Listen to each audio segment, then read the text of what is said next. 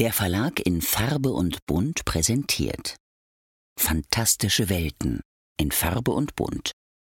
Unsere Abwehr steht auf genauso wackeligen Füßen wie das Kino-Universum von DC. Kontinuität beim VfB, das unentdeckte Land. Früher hatten wir Iron Mike, jetzt bräuchten wir Iron Man, um diesen Gegner aufzuhalten. Unsere Stürmer sind wie die Stormtrooper, wenn sie auf Luke Skywalker schießen. Treffen auch nix. Geeks und Fußballfans passen nicht zusammen? Da täuscht ihr euch gewaltig. Denn hier kommt der Nerdy Flachpass. Henning Mützlitz und Björn Sülter. Journalisten, Geeks und Fußballfans, die ihren Vereinen rettungslos verfallen sind. Henning ist Redakteur und Autor von Fantastikromanen, Eintracht-Fan seit der Kindheit und Zeuge Jeboas.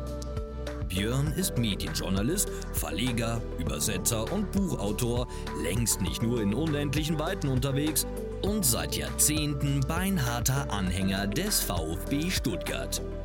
Gemeinsam bilden sie nicht nur die Chefredaktion des bekannten Fachmagazins Geek, sondern auch das Duo des Nerdy Flachpass. Vom Main zum Neckar. Fans, Freunde, Geeks. SGE und VfB. Zwei Teams, zwei Typen, ein Podcast. Und hier sind sie. Henning Mützlitz und Björn Sülter. Äh, Moin Moin zum Nerdy Flachpass Ausgabe 13 nach einer ganz kurzen arbeitsbedingten Pause in der vergangenen Woche. Böse Stimmen sagen auch, wir waren einfach zu frustriert, um zu podcasten. Äh, Hallo Henning. Hi Björn. Wir müssen erstmal noch was abschließen, was wir vor kurzem angefangen haben. Da haben wir uns so schön in unserem Nerdy Anpfiff über Managerspiele der Vergangenheit und äh, der Gegenwart unterhalten. Aber wir haben noch nicht über die Action-Fußballspiele gesprochen. Das ist auch ein spannendes Thema für dich, oder? Schon immer. Im Moment nicht mehr ganz so, aber früher sehr, sehr lange, sehr, sehr viel. Und ähm, das ist ja mittlerweile ziemlich im Mainstream angekommen, vor allen Dingen im E-Sports-Bereich. Und es ist ja mittlerweile eine ganze Szene und, und komplette Sportart eigentlich nur um die Ligen ähm, bei FIFA vor allen Dingen, also den jährlich erscheinenden FIFA-Titeln von EA. Die ja jetzt bald nicht mehr FIFA heißen. Sondern? Äh, Team EA müssten sie heißen. Weil sie die Lizenz verloren haben. Weil sie sich mit denen ja nicht mehr einigen konnten. Ich, soweit ich das verstanden habe, macht, äh, macht die FIFA jetzt ein eigenes Fußballspiel in Zukunft. Und äh, EA macht das jetzt halt unter dem eigenen Label. Ich meine, mhm. es heißt Team EA. Okay. Ja. Ändert sich aber sonst wohl nichts.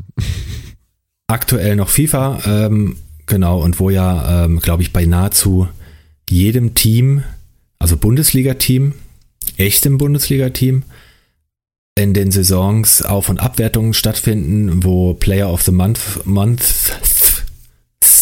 Awards ähm, gekürt werden, die ja teilweise den Spielern auch dann feierlich überreicht werden, dass sie dann so eine goldene Karte kriegen oder dann eine bestimmte Aufwertung haben, wenn sie irgendwie viele Tore geschossen haben.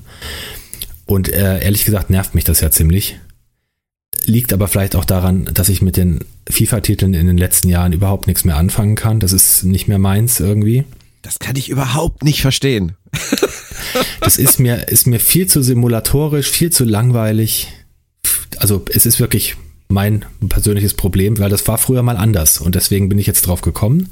Aber Moment, was, was stört dich denn da? Was stört dich denn so genau daran? Also vielleicht liegt es ja auch daran, was wir für unterschiedliche Sachen damit machen, aber ähm, ich finde die FIFA-Titel, gerade für uns Freunde von, von alten Management-Simulationen, sind so ein toller Hybrid geworden weil es macht mir so einen wahnsinnigen Spaß, bei jedem neuen Titel den Karrieremodus anzuschmeißen und endlose Saisons äh, meine Mannschaft zu betreuen und aufzubauen mit Jugendarbeit etc. Klar, ich kann keine Pommesbude ans Stadion bauen. Das nervt mich tatsächlich bei den FIFA-Spielen auch. Aber ansonsten finde ich, ist das, ist das wahnsinnig toll, diesen Mix zu haben aus dieser Management-Simulation, so wie in England und äh, aber halt auch den Action-Faktor. Das, das kickt dich gar nicht? Der Action-Faktor nervt mich. Das ist genau das. Der Karrieremodus kann ich völlig nachvollziehen. Das würde mich wahrscheinlich auch noch packen. Aber dann lasse ich mir die Spiele ausrechnen und dann ich, bin ich wieder beim Manager-Titel letztlich. Ähm, das Actionmäßig, ich, ich habe so viel Lebenszeit damit verbracht, Tastenkombinationen auf Controllern zu lernen, anzuwenden, daran zu scheitern. Und das wurde für mich immer komplexer und je simulatorischer es wurde, desto weniger Spaß habe ich dran gehabt. Ich habe, glaube ich, den letzten FIFA-Titel, den ich gespielt habe oder mir gekauft habe, war das 16er oder 15er. Also Krass. das ist schon, schon ein Moment her. Also ich finde halt, sie sehen sensationell gut aus inzwischen und ähm, also bei mir ist es tatsächlich so, ich glaube, ich gehöre zu den Leuten, ich würde auch niemals im E-Sport irgendwie Fuß fassen können. Ich mag das auch überhaupt nicht, online gegen Leute zu spielen. Das nutze ich alles überhaupt gar nicht, weil ich auch einfach viel zu schlecht bin. Ich spiele zwar auf der zweithöchsten Stufe, aber ähm, es reicht halt nur für das Offline-Spiel. Und äh, sobald ich halt irgendwie mal ausprobiert habe, online zu spielen, merke ich halt, dass diese ganzen Leute, die genau das können, was du gerade skizziert hast, nämlich alle, alle Knöpfe gleichzeitig drücken, sich dabei auf den Kopf stellen und, und was weiß ich noch einen Handstand machen, das kann ich halt alles nicht. Ich, ich spiele gut, aber ich spiele halt nur gut für den Hausgebrauch. Und ähm, ich könnte diese ganzen, diese ganzen irren Kombinationen, um da irgendwelche, irgendwelche krassen Moves auszuführen, die könnte ich in meinem äh, Methusalem-Alter überhaupt nicht mehr lernen. Also ich glaube, da sind wir auf einer Linie. Ja, ich wäre ich wär viel zu faul dafür, das zu lernen. Die Zeit ist mir zu schade. Ich habe das früher gemacht und da ist mir der, wäre mir der Arcade-Faktor auch wichtiger als der Faktor jetzt äh, in ewig langer Lernerei mit Messi dann einen Supertrick hinzubekommen. Brauchst du ja aber nicht. Ist ja nicht, ist ja nicht spielentscheidend. Ich, ja, aber dann ist es, ist es mir zu langweilig. Und dann so Spiele, die dann, die dann 2 zu 1 ausgehen, wo ich dann irgendwie eine Stunde drin versenkt habe, das, das muss nicht sein. Also, okay. Nee, da habe ich, also jeder, der es macht, okay, ähm, mir macht es keinen Spaß mehr, aber wie gesagt, früher hat mir das mehr Spaß gemacht und da war auch mir auch die Grafik egal. Und du hast ja, glaube ich, auch schon in den Urtagen der Fußball-Arcade-Spiele oder Fußball-Action-Spiele damit angefangen, als wir uns noch mit Pixel-Spielern Pixelbälle zugeschossen haben, quer über irgendwelche DOS-Monitore, wo man auch schon teilweise Turniere spielen konnte, entweder im Game oder man hat sie separat mit einem Freund auf einen Zettel geschrieben, das haben wir ja, teilweise gemacht. Großartig. Und, und haben dann irgendwelche kleinen Ligen gemacht mit vier Leuten oder acht Leuten und ähm, das, das hat schon eine Faszination gehabt, teilweise über Wochen. Also wirklich über ja. Wochen. Da hat man sich einmal ja, die Woche getroffen und dann ging das weiter und jeder hat gegen jeden gespielt. Welches waren denn da deine ersten Titel, die du richtig cool fandst oder die du viel gezockt hast? Äh, ich war da tatsächlich wie auch heute, also seit, seit ich jetzt FIFA spiele, bin ich ja auch komplett FIFA-Tunnel. Ähm, war das früher tatsächlich auch so. Es war bei mir immer Kickoff und dann war es immer Kickoff 2. Also Kickoff mhm. 2 ist für mich so das Siedler 3 der Fußball-Arcade-Spiele gewesen. Das habe ich bis zum, bis zum Exzess wirklich gespielt ähm, und geliebt. Heiß und innig. Und das war auch tatsächlich das Spiel, ähm, wo ich mich dann mit Freunden getroffen habe und dann haben wir unsere Ligen gemacht und mit Auf- und Abstieg und so weiter über Wochen. Das war großartig. Und äh, Kickoff zwei gerade, ähm, muss man ja jetzt ganz ehrlich sagen, ich habe auch heute noch so, so einen kleinen äh, Amiga-Nachbau und spiele das dann manchmal auch, das ist schon sinnfrei gewesen. Also ähm, man läuft da wirklich mit diesem Typen teilweise nur alleine über diesen Platz. Also das ist wirklich krass, wie man da Tore schießen kann, weil du, weil du einfach nur im Zickzack wirklich völlig unnatürlich über diesen Platz läufst und dann aus spitzem Winkel die Kugel da rein versenkst und der Torwart immer gleich zur Seite springt, wie so ein Wahnsinniger, aber immer am Ball vorbei. Ähm, und du hast da, da hast da Schiedsrichter gehabt, wenn du, wenn die eingeblendet wurden am Anfang. Steve Streech zum Beispiel und Anko, das waren die beiden Schiedsrichter bei Kickoff 2. Wenn die kamen, wusstest du schon, zehn rote Karten, mindestens. Also großartig, völlig unrealistisch alles, aber Mords Gaudi und also ich habe es wirklich geliebt und ich habe andere Sachen ausprobiert. Sensible Soccer habe ich ausprobiert. Ähm, mir würden jetzt bestimmt auch noch weitere Titel einfallen, aber es hat alles nichts gebracht, weil es war immer der Abgleich zu Kickoff 2 war immer klarer Verlierer und weiter mit Kickoff 2. Und das ging dann irgendwann wirklich, äh, wirklich über direkt in, äh, in FIFA. Und auch da habe ich die Konkurrenz oft ausprobiert ähm, aber konnte da nie was mit anfangen. Ich bin da nie reingekommen. Bin ich komplett markentreu, glaube ich. Warum auch immer. Ja, kann ich verstehen, war ja auch lange der, der Vorreiter. Pro Evolution Soccer war ziemlich groß meine Zeit lang, aber das war auch schon fast nach meiner Zeit. Ich glaube, da hatte ich auch mal ein, zwei Titel, aber da bin ich auch nicht wirklich warm geworden mit.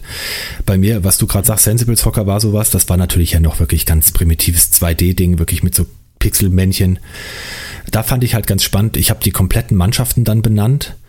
Ähm, und dann selber, das ist dann dieses, dieser Rollenspielaspekt, das ist ja auch völlig Quatsch, da, aber dann selber Geschichten um diese Spieler ausgedacht oder äh, irgend so ein Quatsch. Also das, das total überhöht mit irgendeinem Hintergrund, den dieses Spiel eigentlich überhaupt nicht geboten hat. Das war halt äh, äh, das Lustige dran. Und äh, dann FIFA International Soccer war, glaube ich, der erste offizielle FIFA-Titel, ne? 94, zur, zur WM 94. Kann sein, ja. Das war auch noch, genau, war auch noch auf DOS. Das haben wir schon wirklich bis zum Exzess fast gespielt. Da war auch das, was du sagst, auch so, du hast dieselben Moves gehabt, du wusstest genau, wenn du an der Strafraumkante so und so schießt, oben in Winkel, dann ist das ein sicheres Ding. Und da war auch noch das möglich, dass du mit dem Torwart über den ganzen Platz rennen konntest. Das mache ich bei FIFA jetzt aber immer noch. Ah, das, ja, das sind aber auch die Sachen, worum es geht bei diesen Spielen, finde ich. Und da ist es mir völlig egal, ob das realistisch ist oder nicht, aber das sind die Sachen, die dann Spaß gemacht haben und wirklich, wirklich bis ins Extrem getrieben haben wir es bei FIFA 2000 im Studium. Zu viel Zeit, ohne Playstation und Leute mit zu wenig, ähm, ja, sonstigen Aktivitäten, keine Ahnung. Und das war für mich der letzte Titel, der wirklich diesen Arcade-Faktor hatte. Da konntest du dir halt auch, wenn du 6 zu 1 geführt hast, nicht sicher sein, dass du das Ding gewinnst, weil du konntest immer noch 12 zu 7 verlieren. Und ähm, da habe ich meine Liebe für äh, Arsenal London entdeckt zum Beispiel, damals. Immer mit Arsenal gespielt, jeder hatte so seine festen Teams. Und ähm, das war extrem kurzweilig. Ah, das finde ich super spannend, weil du gerade was gesagt hast, was mich am meisten immer nervt. Also gerade wenn ein neuer FIFA-Titel mal erscheint und äh, die noch nicht gepitcht haben und das noch irgendwelche irgendwelche Bugs noch gibt, dass es dann dazu führt, dass diese Spiele viel zu hoch ausgehen, weil die Torhüter zu schlecht sind oder was auch immer. Das hasse ich. Und sobald es dann alles so bereinigt ist, dass genau das passiert, wo du vorhin gesagt hast, das ist dir zu langweilig, nämlich dass ein Spiel 2 zu 1 ausgeht, das finde ich geil. Also so ein richtig geil hart umkämpftes 0-0 kann ich total wertschätzen gegenüber so ein 12 zu 7. Was ich, weil das habe ich früher bei Kickoff wirklich geliebt, aber jetzt möchte ich es wirklich realistisch haben.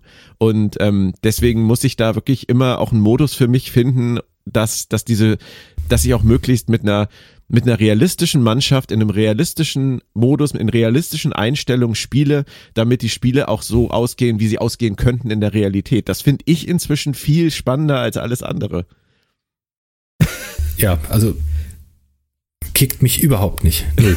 Das ist, also ich bin das völlige Gegenteil. Wenn ich mal Fußball spiele, dann würde ich auch nie FIFA 16 äh, oder was ich als letztes hab äh, rausholen oder würde mir das neue FIFA runterladen, sondern ich würde die alte Playstation anschmeißen, FIFA 2000 reinmachen. Krass. Und äh, mir, was wir auch viel gemacht haben, die schlechtesten Teams zu nehmen. Äh, es gab zum Beispiel ein großes Hassduell der Teams Al-Ali gegen El Masri. Ja. Dann haben wir uns auch Hintergründe zu diesen ganzen Leuten, das sind natürlich alle arabische Namen haben, die hießen dann teilweise wirklich Hassan Hassan und Mohammed Mohammed, also oder stand M M Mohammed und für uns hieß er dann Mohammed Mohammed.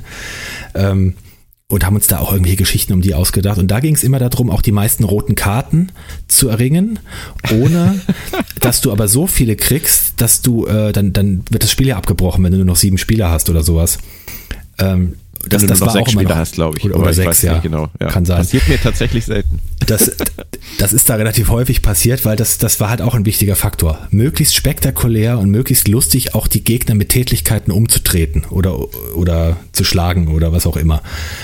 Also ja, wir haben da wie gesagt einen etwas anderen Fun-Faktor draus gezogen und das vielleicht war das war das zu prägend für mich und deswegen langweilen mich dieses realistische heute. Ich finde es immer lustig, äh, das ist etwas, was völlig unrealistisch ist bei FIFA bis heute. Das ist tatsächlich ähm, das mit den Torhütern, weil es wirklich so ist, dass du mit dem Torhüter natürlich auch ein Tor schießen kannst. Und es ist offensichtlich auch immer noch so programmiert, dass wenn du gut dribbeln kannst, ja. dass du nicht aufgehalten wirst. Also die, die gegnerischen Spieler, die greifen den Torwart viel weniger intensiv an als einen normalen Spieler du kannst mit dem Torwart wirklich über den ganzen Platz so in Kreiseln spazieren, ohne dass dich irgendjemand aufhält, wenn du es vernünftig machst. Und dann kannst du irgendwann den tödlichen Pass spielen und der Stürmer versenkt das Ding. Das ist natürlich völliger Quatsch, aber das macht mir dann auch manchmal Spaß, wenn ja. ich einfach mal rauslaufe und über den ganzen Platz aber das, Genau, das war bei FIFA 2000 im Prinzip die Königsdisziplin Disziplin in der Demütigung des menschlichen Gegners mit dem Torwart trotz aller Versuche über den ganzen Platz zu gehen äh, und dann das Ding mit dem Torwart auch in den Winkel zu jagen. Gute Methode war dann im Hintergrund eine Tätigkeit zu begehen gegen einen völlig unbeteiligten Spieler, um da dadurch die Situation zu unterbinden. Das, ja. ja, aber ja, nur so, nur so Unfug halt. Ja. Okay, ich sehe aber schon, da sind wir tatsächlich sehr unterschiedlich. Das macht ja auch nichts. Das macht ja auch wieder die Vielfalt aus. Und ich habe gerade gemerkt, ähm, wir haben jetzt so 13 Minuten übers, übers Kicken auf äh, diversen Systemen mit diversen Spielen geredet. Das ist im Moment für mich wirklich das angenehmere Thema, muss ich sagen.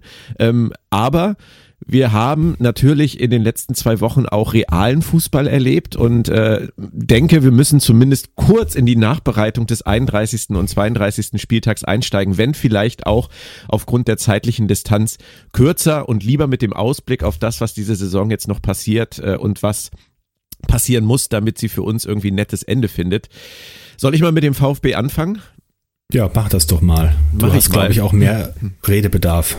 Nein, also tatsächlich ähm, werde ich mich da sehr kurz fassen. Das Schöne ist ja, das äh, Spiel in Berlin vor zwei Wochen, das der VfB ja mit 2 zu 1 verloren hat, das habe ich nicht gesehen. Ich habe es nur in Ausschnitten gesehen, weil ich an dem Wochenende auf der German Comic Con in Dortmund war und ähm, die ganze Zeit entweder auf der Bühne stand oder an meinem Stand. Und irgendwann ähm, um 17.08 Uhr, glaube ich, war es, kam ich gerade von der Bühne runter nach meinem Panel, kam an den Stand und wollte eigentlich nur aufs Handy gucken, wie spät es ist und sah halt dieses 17.08 Uhr und dachte, 17.08 Uhr, hm, 17.15 Uhr, hm, oh, Fußball. Und dann habe ich die Kicker-App angemacht. Echt, echt unglaublich. Das passiert mir normalerweise nie. Und sah halt nur diesen Spielstand von 2 zu 1. Es traf mich wie ein Schlag, weil ich das wirklich nicht erwartet habe. Und ich habe dann auch erst ähm, eine gute Dreiviertelstunde später wieder aufs Handy geguckt, weil ich so frustriert war von diesem Zwischenstand kurz vor Schluss. Ähm, da gibt's auch eigentlich nicht viel zu, zu sagen. Ich denke, der VfB hat in Berlin ähm, grundsätzlich kein richtig miserables Spiel gemacht. Die Werte sprechen ja auch dafür, ähm, dass eigentlich alle statistischen Werte auf Seiten des VfB lagen, aber sie haben halt keine Tore gemacht, sie waren nicht zwingend genug und sie haben Hertha zum doppelten Toreschießen eingeladen, was natürlich in so einem Make-or-Break-Spiel absolut tödlich ist. Also es ist wie die Niederlage gegen Schalke, damals noch unter Bruno, für mich komplett unverständlich, in der Situation und nach der guten Serie unter, unter Hoeneß so in Berlin dann letztendlich zu verlieren. Das hat uns wieder mitten reinge, reingezogen in den Abstiegskampf leider und hat auch so ein bisschen die, die Stimmung rausgenommen, die gute, weil wir nun gegen Frankfurt im Pokal ausgeschieden sind und, ähm, und dann jetzt gleich in Berlin verloren haben. Und deswegen durfte man dann schon beim letzten Wochenende vor dem Spiel gegen Leverkusen auch ein bisschen Angst haben. Ich habe die Hoffnung gehabt, dass es, äh, dass es gut wird, weil Leverkusen in diesem Sandwich zwischen den Rom-Spielen ähm, vielleicht ein bisschen desorientiert und, und vielleicht auch nicht ganz fokussiert das Ganze angeht. Und ich würde auch sagen, so war es ein bisschen. Ähm, der VfB war nicht schlecht.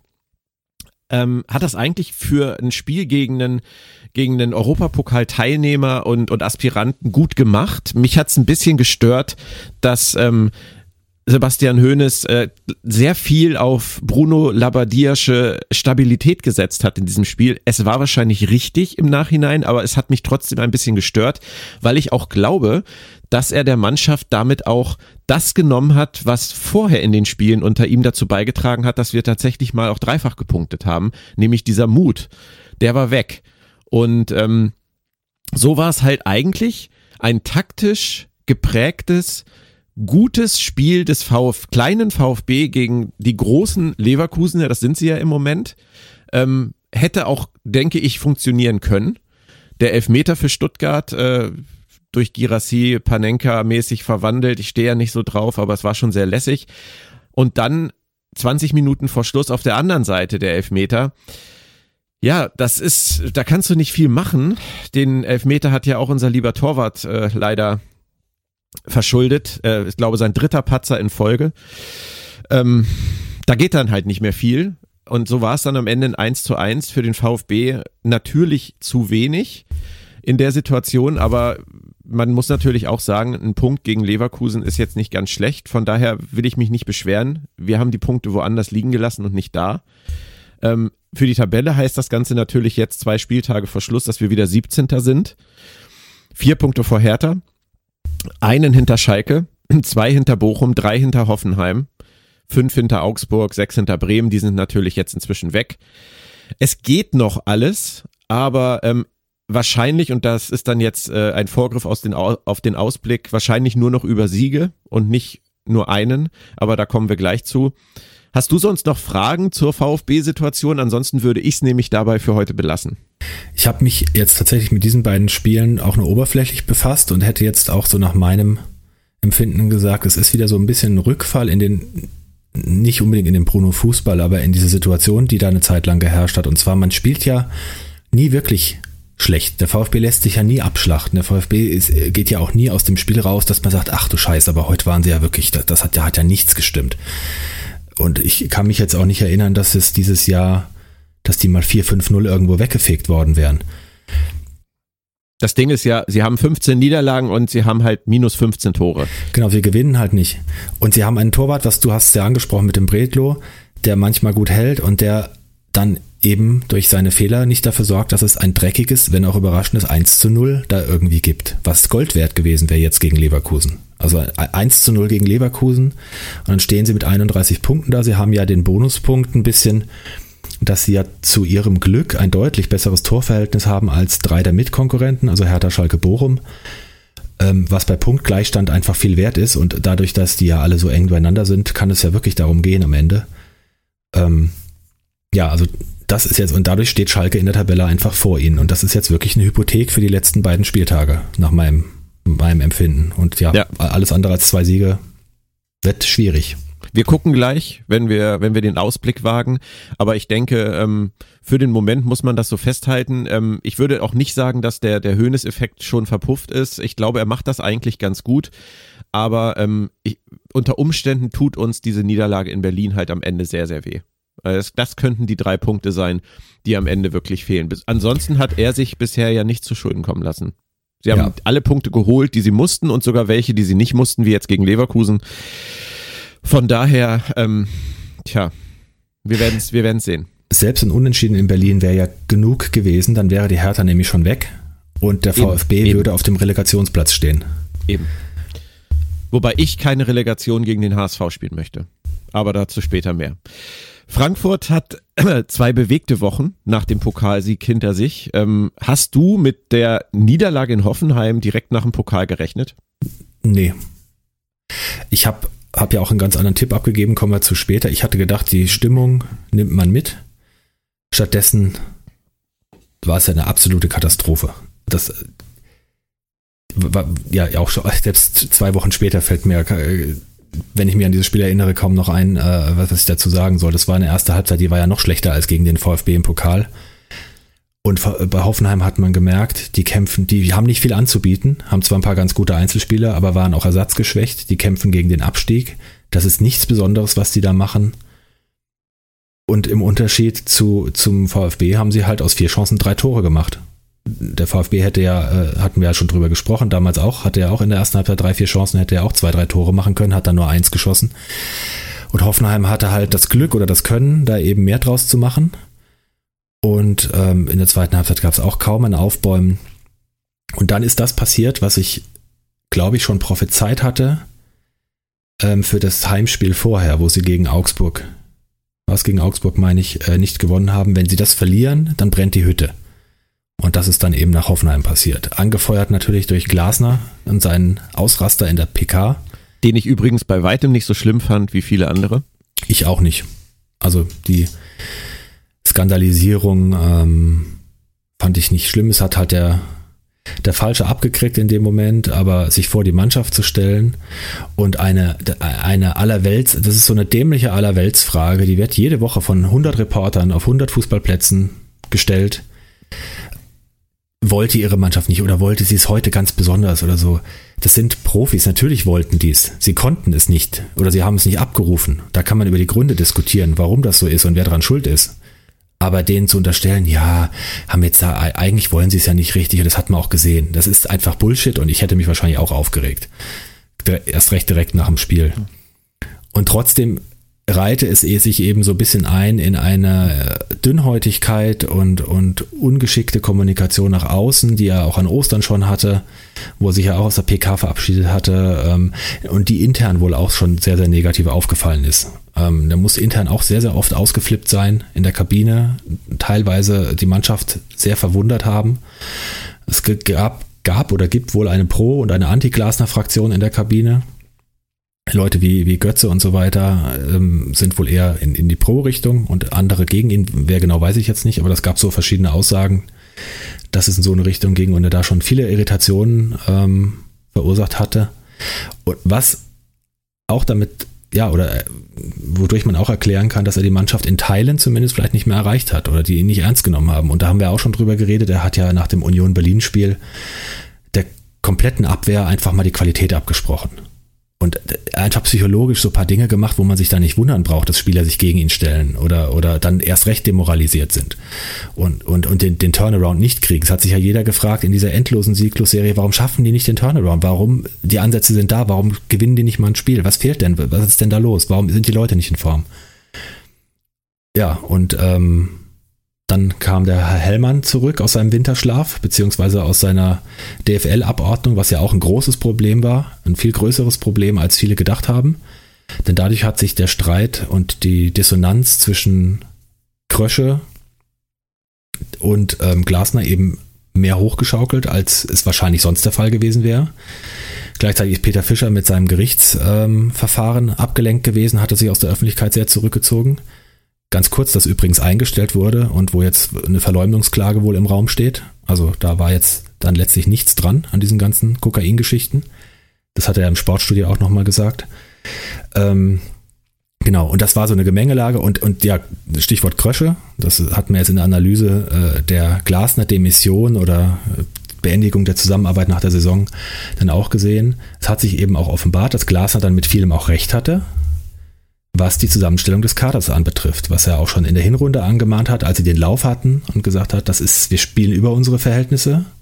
Platz 4 ist möglich, aber eigentlich kein realistisches Ziel, weil wir das dauerhaft nicht beibehalten können.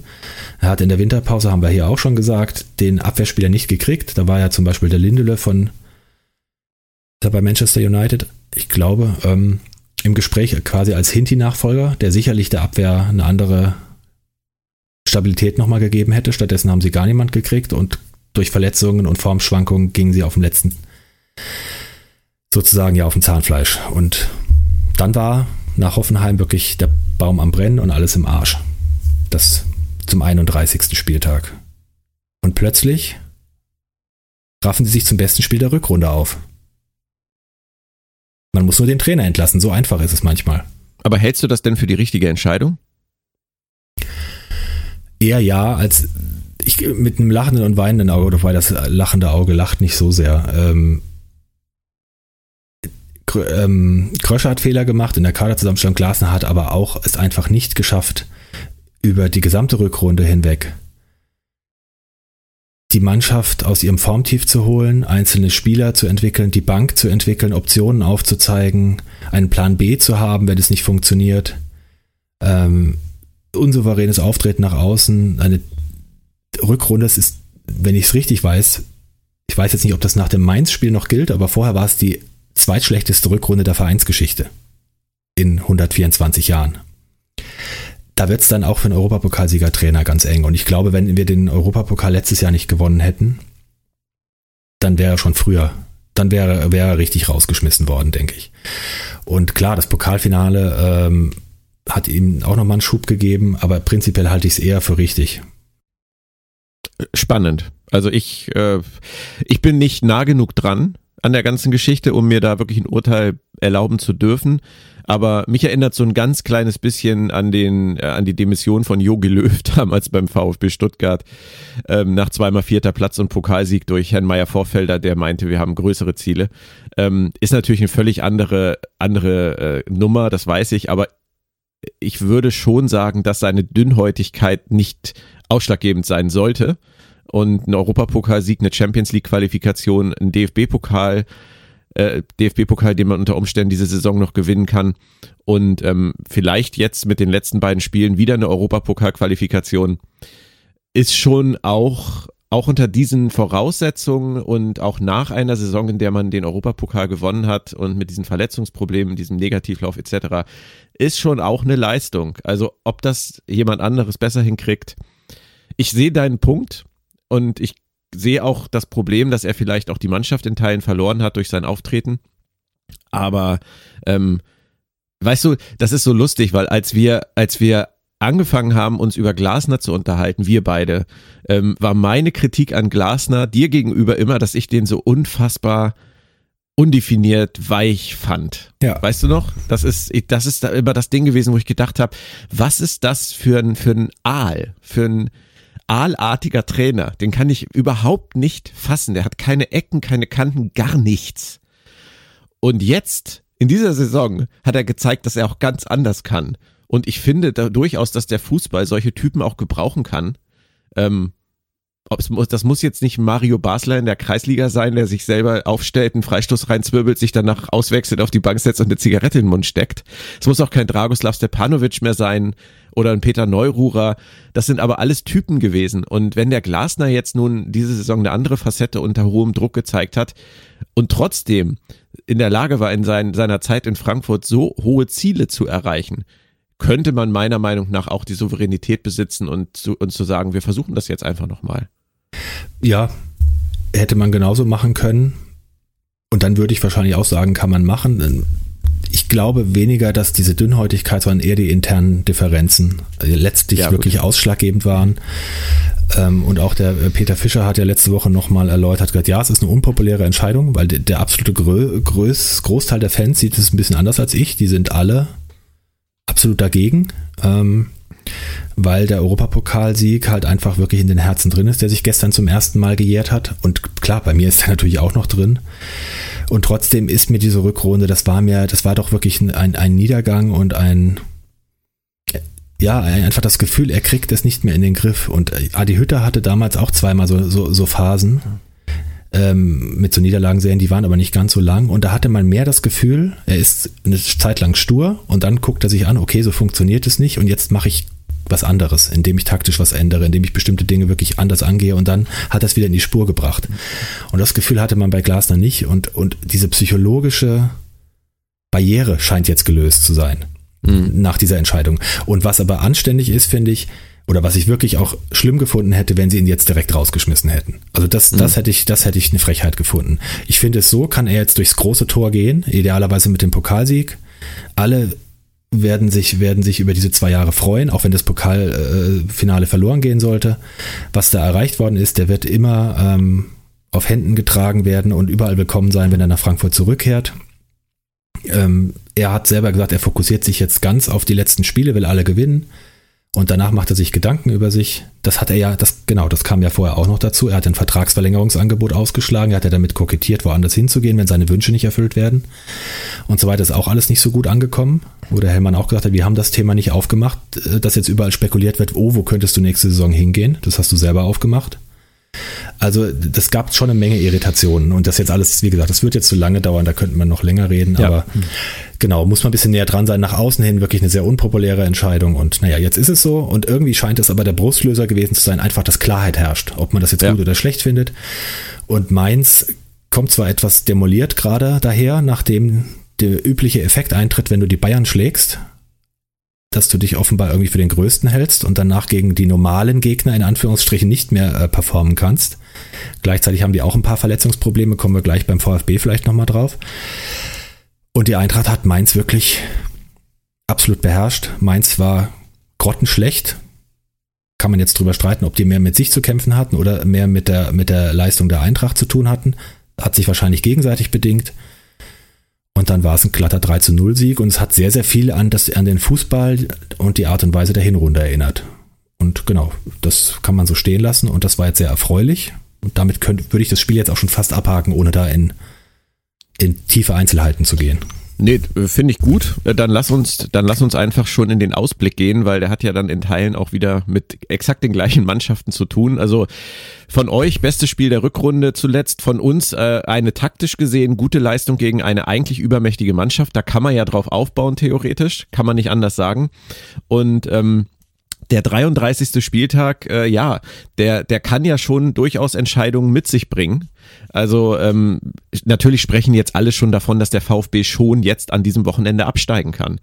Und das ist natürlich auch so. Und ich halte es auch für ungünstig, dass sie nicht mehr die letzten Spieltage zeitgleich ähm, ansetzen, wegen dieser ganzen Fernsehverträge, die, denen sie gerecht werden müssen. Das weil das jetzt wieder dazu führt, nicht nur, dass wir in der Meisterfrage halt ähm, eine ungünstige Situation haben, bei der Dortmund irgendwie seit Wochen äh, hinterher hechelt und immer den Bayern sozusagen nachlegen muss.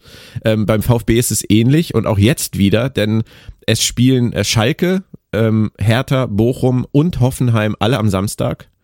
Und der VfB weiß dann im Prinzip am Sonntag, wenn es in Mainz losgeht um 15.30 Uhr, was, äh, was die Stunde geschlagen hat. Unter Umständen wissen sie nämlich, dass sie mit dem Zitterfüßchen auf den Platz gehen, weil wenn sie nicht gewinnen, steigen sie direkt ab. Und äh, das ist keine schöne Situation. Vor allem, weil Mainz, wie du hast es gesagt, die haben nach dem Sieg gegen Bayern dreimal hintereinander verloren. Zweimal deutlich auswärts und einmal zu Hause gegen Schalke. Die werden in ihrem letzten Heimspiel in dieser Saison, also so gut, glaube ich, kennen wir auch Bo Svensson, die werden nochmal alles raushauen, trotz Verletzungssorgen, um sich vernünftig von ihrer, äh, von ihrer Fanbase zu verabschieden. Und deswegen ist es für den VfB, glaube ich, auch jetzt wieder eine sehr ungünstige Situation, nach Mainz zu fahren. Dennoch, ähm, wir haben das vorhin gesagt, angesichts des aktuellen Tabellenstandes glaube ich, sind, um den direkten Klassenerhalt zu schaffen, zwei Siegepflicht. Und um noch den Relegationsplatz zu erreichen, könnte auch unter Umständen ein Punkt in Mainz und ein Sieg gegen Hoffenheim reichen. Aber mehr wissen wir halt Samstagabend. Und wenn es ungünstig läuft und ähm, ich sag mal, Schalke Frankfurt schlägt und äh, Bochum gewinnt und Hoffenheim gewinnt, dann ähm, hätte Schalke 33 Punkte, Bochum 34 Punkte, Ho äh, Hoffenheim 35 Punkte. Dann wäre der VfB also vier, fünf, sechs Punkte hinter den drei Mannschaften. Und ähm, das ist natürlich eine Situation, wo man dann noch am letzten Spieltag unter Umständen Hoffenheim auch gar nicht mehr einholen kann, nicht mehr aus eigener Kraft überholen kann. Ganz, ganz schwierig. Ähm, also ich möchte, möchte nicht an der Stelle von äh, Sebastian Hoeneß sein und ich möchte auch nicht an der Stelle der Mannschaft sein. Personell ähm, ist es durchaus spannend beim VfB. Ähm, Mavropanos kehrt zurück. Ähm, Viele sagen im Moment, das sei ein Problem, weil die Abwehr zuletzt doch so gut funktioniert hätte. Ich finde das immer wahnsinnig interessant, diese Einschätzung, weil ich mag Sagadu zwar durchaus als Typ, aber ich halte den für ein Hochsicherheitsrisiko, das weißt du. Ja. Und äh, jedes Spiel, in dem er nicht unbedingt spielen muss, ist für mich eigentlich positiv zu betrachten. Deswegen hoffe ich, dass Mavropanos wieder auf seine rechte Seite geht, Anton in die Mitte. Da ist er meiner Meinung nach auch besser als auf der rechten Position und, und Ito auf links. Ähm, ich denke auch, dass es so kommen wird, wenn Mavropanos richtig fit ist. Und dann ist die Abwehr meiner Meinung nach stabiler. Ähm, Wagnermann auf der rechten Außenposition Sosa, der seit Wochen weit, weit, weit unter seiner Form spielt, was ein Riesenproblem für uns ist auf der linken Seite, aber wir haben halt auch einfach keinen Ersatz.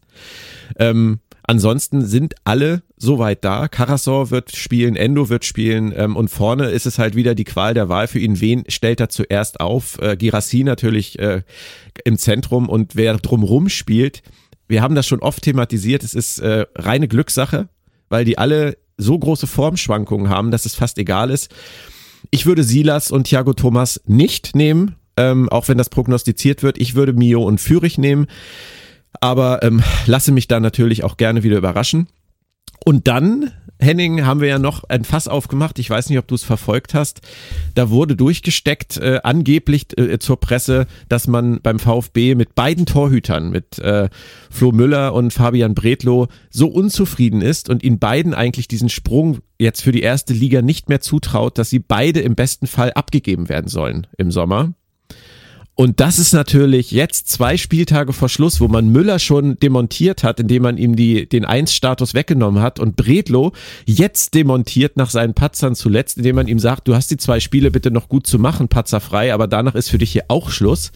Ähm, tut man sich meiner Meinung nach wirklich überhaupt keinen Gefallen. Ich weiß nicht, wie du das siehst, aber einen verunsicherten Torwart damit jetzt noch weiter zu verunsichern, ist sicherlich nicht die beste Variante, oder?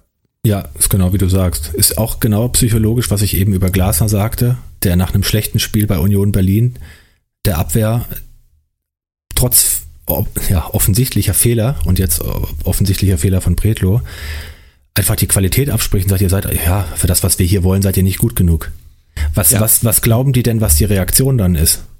Tja. Also, das sind doch, das sind doch, das sind doch die Fachleute. Die sind doch eigentlich geschulter da drin als wir. Ähm, ja, also ich, ich würde sagen, dass das ist äh, je nach je nach Mensch äh, reagiert der eine halt äh, trotzig und holt eine mega Leistung raus, aber wenn du halt eh schon verunsichert bist und das ist Bredlo definitiv jetzt nach den letzten Spielen, dann kann der der Abwehr noch weniger Stabilität geben. Also ich finde es maximal unglücklich und ich würde tatsächlich, muss ich dir ganz ehrlich sagen, an deren Stelle, nachdem das jetzt so passiert ist und nachdem unser junges Megatalent, angebliches Megatalent, Dennis Simon, der ist 17 Jahre alt aus der VfB-Jugend, ja nun letztes Mal wegen ähm, Müllers Erkrankung schon auf der Bank saß. Ich glaube, ich würde jetzt einfach Tabula Rasa machen und würde den Jungen reinschmeißen.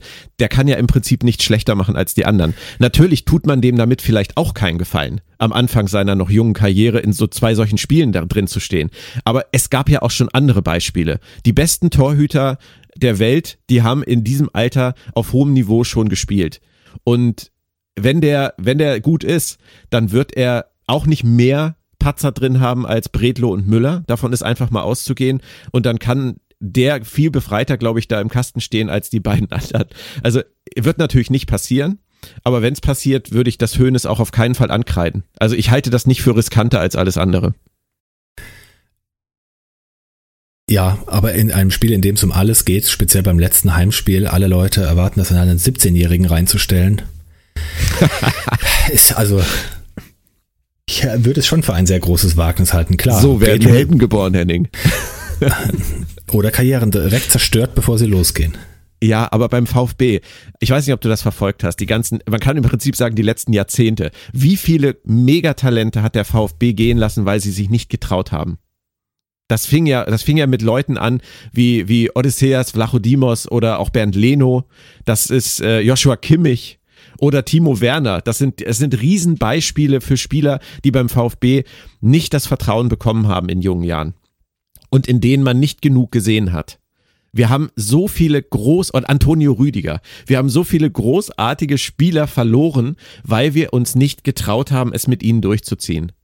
Und ähm, deswegen bin ich da immer inzwischen so, dass ich sage, wer gut ist, der setzt sich am Ende auch durch. Und der ist 17, der ist nicht 12 der wird jetzt irgendwie, glaube ich, nächstes Jahr 18 oder dieses Jahr noch 18. Ähm, wenn sie ihm das zutrauen, auf der Bank zu sitzen bei einem Bundesligaspiel und eingewechselt zu werden, dann können sie noch bringen. Und Bredlo und Müller haben nichts in dieser Saison oder auch in der davor dafür getan, mich glauben zu lassen, dass die durch die letzten zwei Spiele unfallfrei durchkommen. Aber das bin nur ich. Äh, ich kann deine, deine, deine Vorbehalte durchaus verstehen. Wie dem auch sei, es wird auf jeden Fall ein echt harter Sonntag für mich. Und ähm, ich tue mich sehr schwer damit mit Prognosen, aber ein Sieg wäre natürlich wahnsinnig hilfreich. ich glaube, sie müssen gewinnen. Es ist so. Und ich mache dir mal ein bisschen Mut.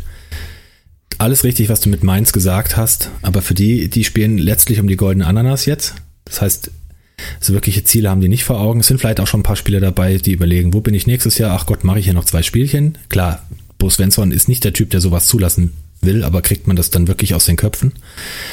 Ähm, sie sind ersatzgeschwächt. Ein entscheidender Faktor wird sein, ob Dominik Kor spielen kann, finde ich. Weil du hast schon sehr gemerkt, dass der nicht gespielt hat gegen Frankfurt. Da fehlt die ganze Stabilität im, ja, im zentralen Bereich eigentlich.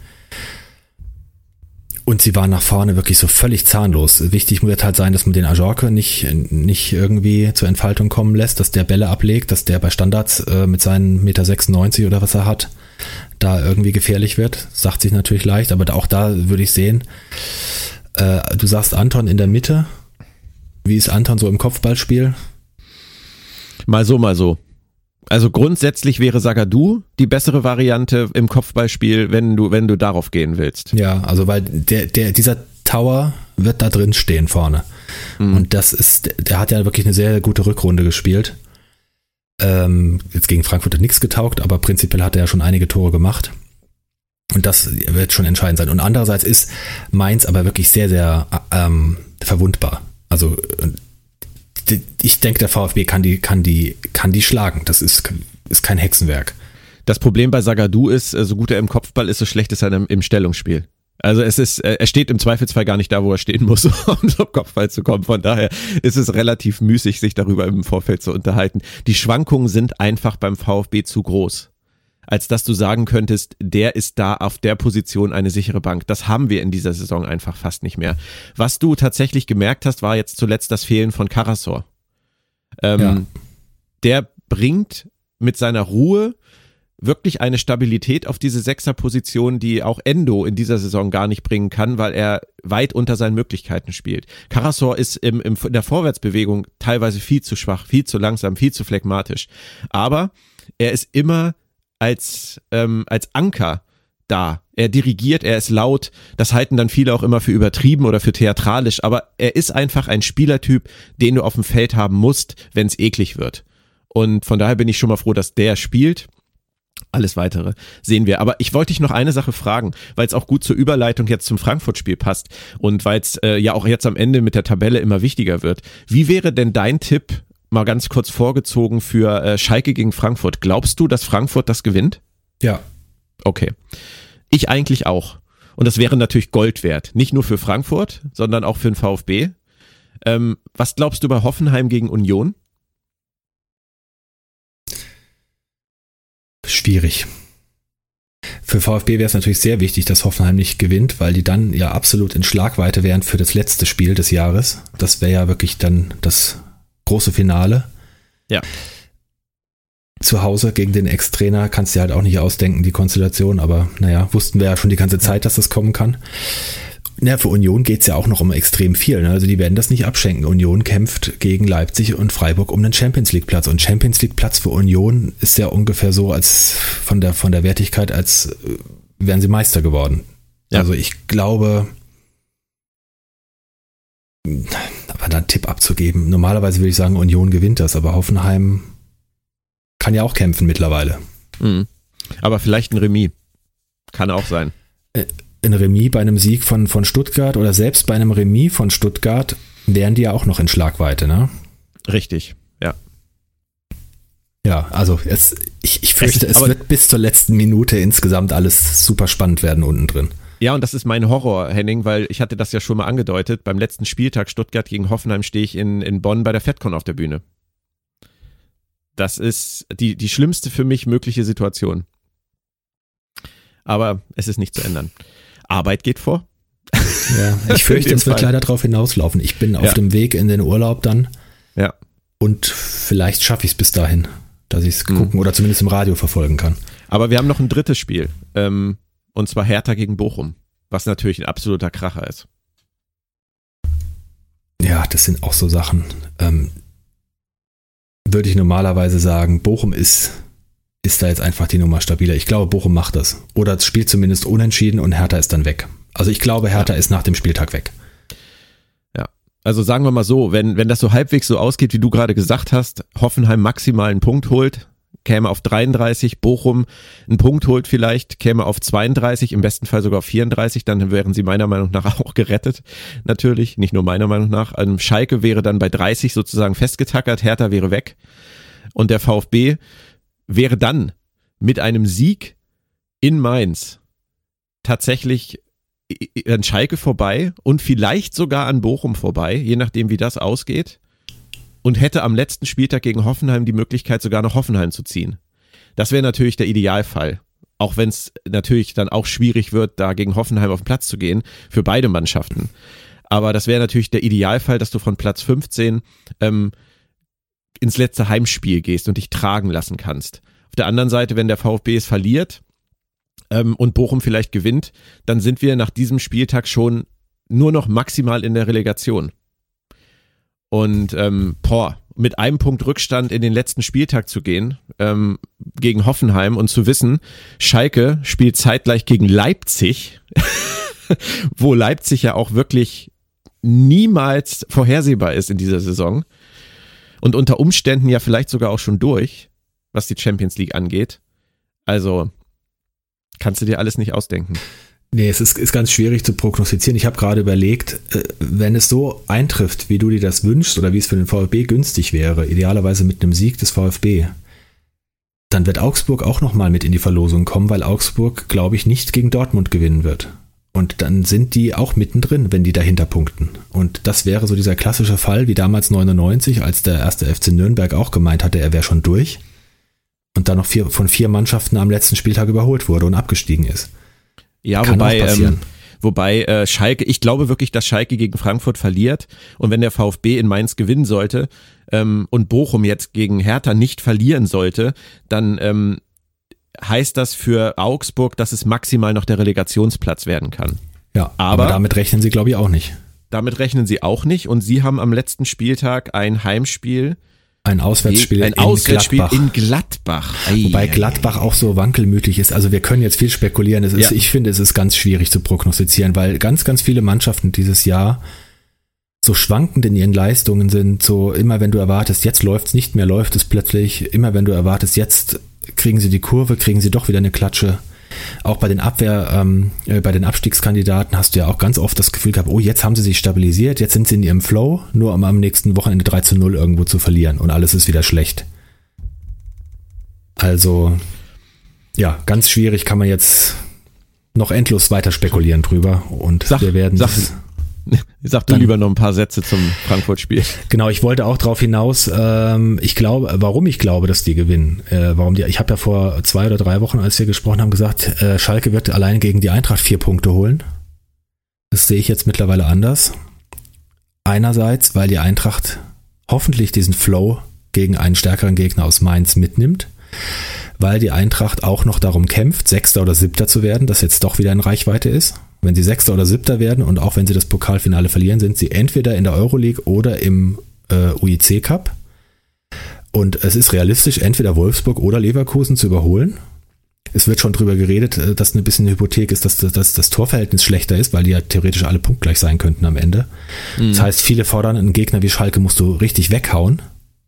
Das sehe ich jetzt nicht, weil Schalke wird natürlich ums absolute Überleben kämpfen mit 60.000 Leuten im Rücken. Das wird, wird ein ganz schweres Spiel. Ich glaube aber, dass sich die höhere Qualität und das jetzt wieder etwas besser vorhandene Selbstbewusstsein durchsetzen werden, weil Schalke einfach ja auch in weiten Teilen auch wirklich schlecht ist. Ich erinnere mich ja auch an das, äh, da haben wir unseren Podcast angefangen, glaube ich, mit dem Schalke-Spiel. Letztes Spiel der Hin vorletztes Spiel der Hinrunde, Anfang des Jahres. Das ist eine Abwehr und wenn der Kolomoani drauf zuläuft, dann fallen die halt wie die Slalomstangen neben ihm um. Hoffentlich. Und deswegen glaube ich, dass die Eintracht da gewinnen wird, weil es für die auch noch Okay. um ganz viel geht, weil Glasner fokussiert ist. Und ich wünsche es natürlich dann dem VfB auch. Gleichwohl ich eigentlich nicht will, dass Schalke absteigt, aber irgendjemand muss absteigen. Es ist halt so. Das wären mir Hoffen, Hoffenheim und Augsburg am liebsten, aber das wird wohl nicht passieren. Nein. Gut, dann haben wir viel geungt und werden sehen, was äh, die Realität mit uns macht. Bis nächste Woche. Uns bleibt noch unser Nerdy Flachpass Tippspiel der letzten zwei Wochen aufzulösen. Das ist leider auch nicht besonders schön für mich. VfB gegen Gladbach ähm, hatte ich 3-1 getippt, du 2-1. Das tatsächliche Ergebnis war ein 2 zu 1. Ähm, Frankfurt gegen Augsburg hatte ich 2-1 gesagt, du 3-1.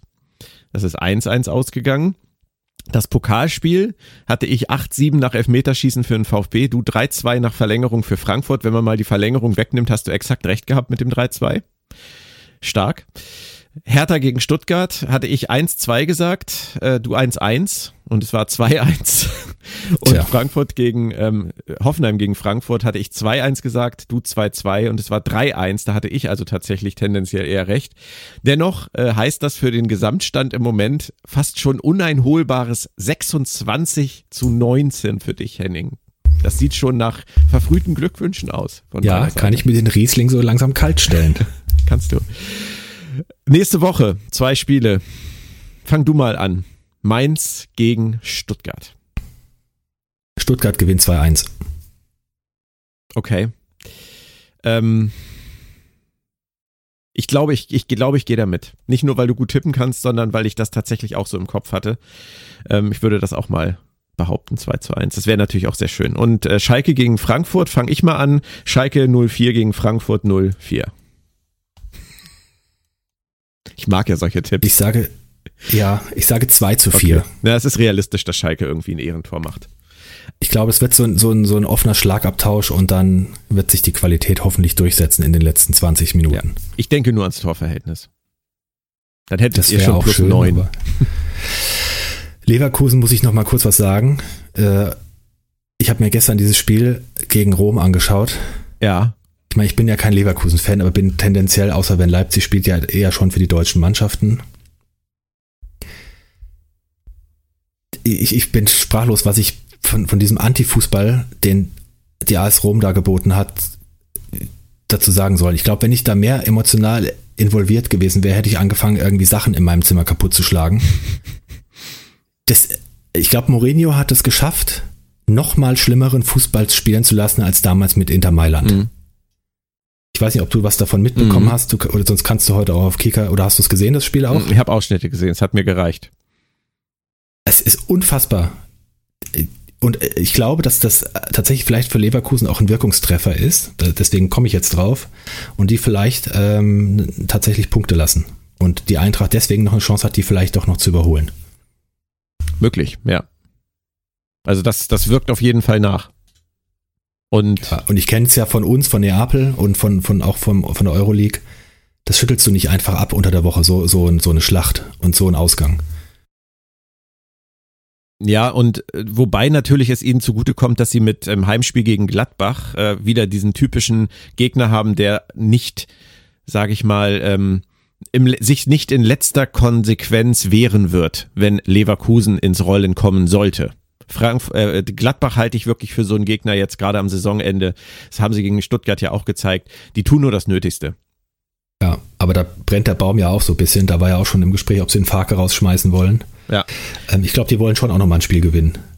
Eher glaube ich, dass Leverkusen am letzten Spieltag in Bochum verliert. Was natürlich auch wieder für den VfB schlecht wäre, aber davon mal ganz abgesehen. Ich glaube, wir müssen nächste Woche die Situation neu bewerten einfach. Richtig, und das müssen wir Mitte der Woche tun, weil Donnerstag bin ich dann ja schon wieder auf Reisen. Darüber sprechen wir aber auch erst nächste Woche. Mhm. Beenden wir das Ganze mit dem Zitat der Woche hier im Nerdy Flachpass. Ich habe was rausgesucht von einem Trainer, der meiner Meinung nach in fast jeder Situation helfen kann, auch wenn er das teilweise am Ende seiner Karriere dann nicht mehr gezeigt hat. Ähm, aber er hat mit vielem Recht gehabt, was er in seiner Karriere gesagt hat, auch wenn vieles äh, ziemlich auf die Zwölf ging, was die Rhetorik angeht. Aber das ist ein schöner Satz und der könnte auch dem VfB in Mainz tatsächlich helfen. Du wirst es wahrscheinlich erkennen. Es lautet, wenn der Kopf richtig funktioniert, dann ist er das dritte Bein. Christoph Daum, Rückrunde der Schande, Abstiegssaison Eintracht Frankfurt 2010, 2011. Großartig. Ja, aber er hat recht. Und man hat äh, in Berlin gesehen, da hat, dem, hat der Kopf beim VfB nicht funktioniert. Definitiv nicht. Und bei Frankfurt hat er in Hoffenheim auch nicht funktioniert. Und äh, ohne drittes Bein ist es dann halt auch manchmal schwierig. Ja, und gegen Mainz hatten sie das dritte Bein. Und da sieht man, was das dritte Bein ausmacht. Das dritte Bein. Wir reden über das dritte Bein kommende Woche wieder. Ich danke dir, Henning, und ähm, wünsche uns ein schönes, punktreiches Wochenende und eine gute Ausgangsbasis für den letzten Vorschau-Podcast dieser Saison nächste Woche. Ja, hoffen wir es doch sehr. Und bis dahin? Den Ball am besten immer schön flach halten. Ja, dann kann Sagadu auch nicht schlecht zum Kopfball stehen. Bis dann. Ciao.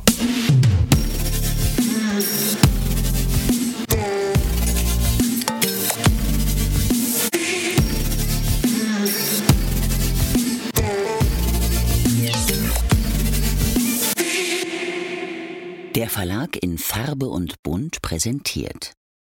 Fantastische Welten in Farbe und Bunt